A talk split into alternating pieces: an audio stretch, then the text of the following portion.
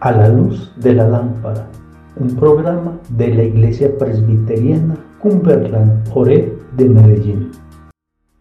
Tu palabra es una lámpara a mis pies y una luz que alumbra mi ser.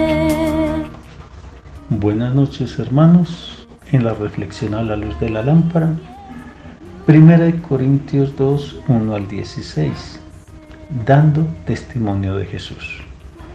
Esta carta va dirigida en un principio a un grupo, a una iglesia en formación y que debido a su gran heterogeneidad de personas y sus culturas estaba sumida en un caos que había que darle pronta solución. Y uno de esos inconvenientes era la sectorización del pensamiento de la palabra al haber unos elegido como mejor líder a Pablo, otros a Pedro y otros a Apolos, llegando al punto de hablar mal unos de otros. Pablo, en su posición de humildad y sencillez de siervo de Jesús, se presenta en este capítulo 2 que ante esta iglesia, ¿cómo? Lo podemos leer en los versículos 3 y 4.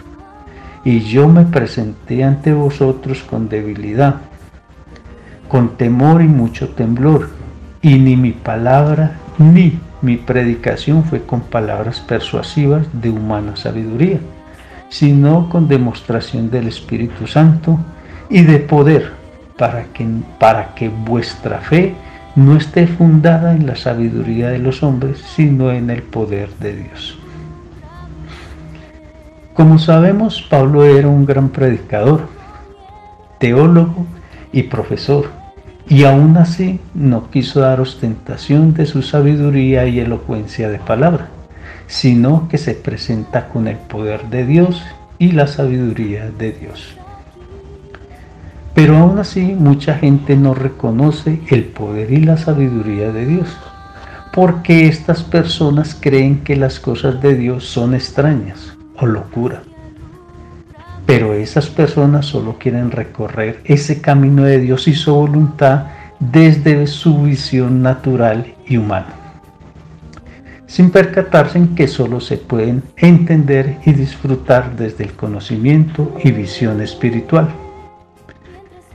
Y solo lo podemos conseguir, como dice Pablo en el versículo 16, un bello versículo que nos confronta y dice, porque ¿Quién conoció la mente del Señor? ¿Quién le instruirá? Mas nosotros tenemos la mente de Cristo. Como iglesia somos personas heterogéneas en pensamiento y percepción de la vida. Y ya que somos un grupo social compuesto por personas con características diferenciadas, sí debemos tener y compartir una mente homogénea y es la mente de Cristo. Y el que tiene la mente de Cristo tiene una mente en plena conciencia de sí mismo, de forma que no está fija su mirada en las fallas de los demás, sino encargado de sus propios conflictos y pecados.